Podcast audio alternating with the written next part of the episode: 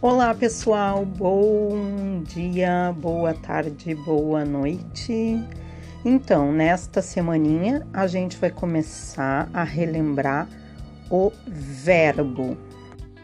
Então, até agora nós temos falado do substantivo e das classes de palavras que se relacionam com o substantivo, que eu disse para vocês que é a classe mais importante da nossa língua porque ela dá nome para as coisas, para as pessoas, para os lugares, para os sentimentos, então ela organiza a nossa língua. O verbo, juntamente com o substantivo, também é uma classe de palavras muito importante para nossa língua, porque o verbo faz as coisas acontecerem. Ou seja, o verbo movimenta a nossa vida, tudo à nossa volta. Então, quem são os verbos?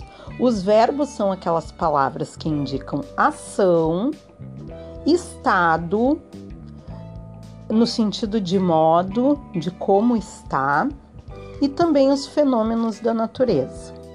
A grande maioria dos verbos indicam ação, né?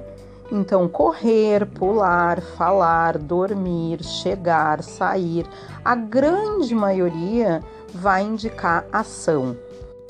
Alguns verbos vão indicar estado. Então, eu estou cansada, né? É o modo como eu estou. Eu fiquei feliz, é o modo como eu fiquei. Então, esse tipo de verbo indica estado. E tem também alguns outros verbos que indicam fenômenos naturais. Esses verbos não precisam de ninguém para que eles aconteçam, diferente dos outros. Tem que ter alguém para estar feliz, tem que ter alguém para ficar cansado, tem que ter alguém para correr, para brincar, para pular. Já os verbos que indicam fenômeno da natureza, não. Por exemplo, choveu, geou, amanheceu, anoiteceu, são coisas que acontecem sozinhas, né? Sem precisar que ninguém faça essas coisas acontecerem. A primeira forma do verbo é o infinitivo. O que, que é o infinitivo? Não é o infinito. Geralmente, quando eu pergunto isso na aula, me dizem: ah, é o infinito, aquilo que não tem fim. Não, a gente está falando do infinitivo. É a primeira forma do verbo. O que, que isso quer dizer?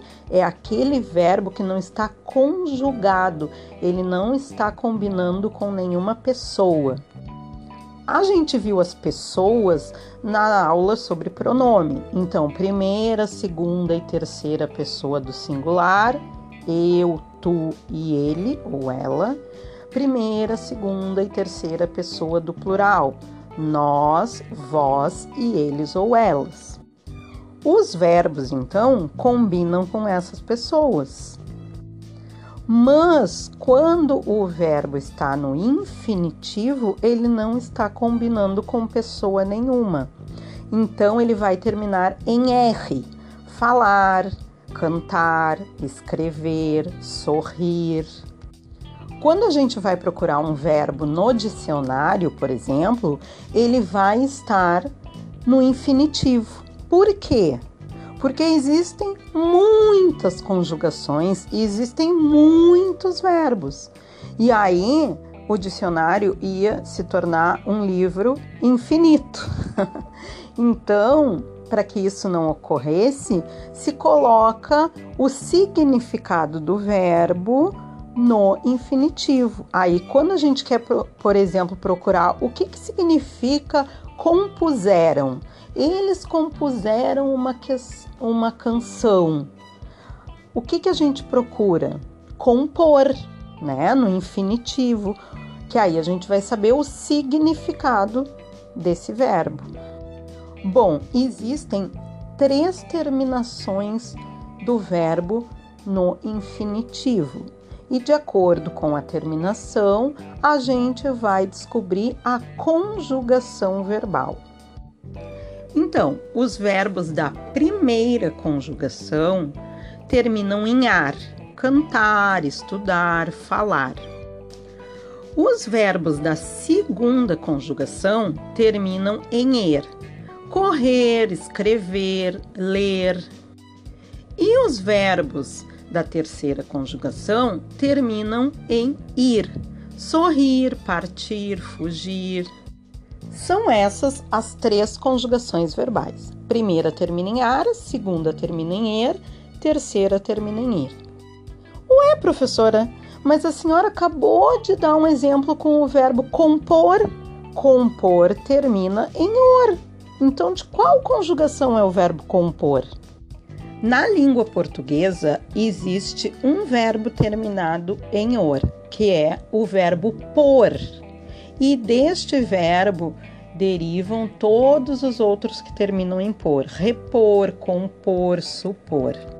Esse verbo, o por, lá antigamente, no início da língua portuguesa, ele tinha outra composição. Ele não era por, ele era poer.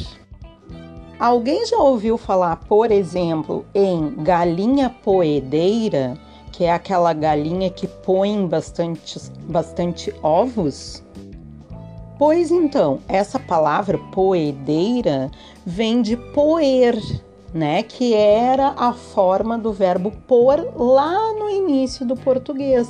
Então, o verbo pôr e todos os verbos que derivam dele, repor, compor, supor, são de segunda conjugação, porque lá no início do português eles tinham o e, então eles terminavam em er.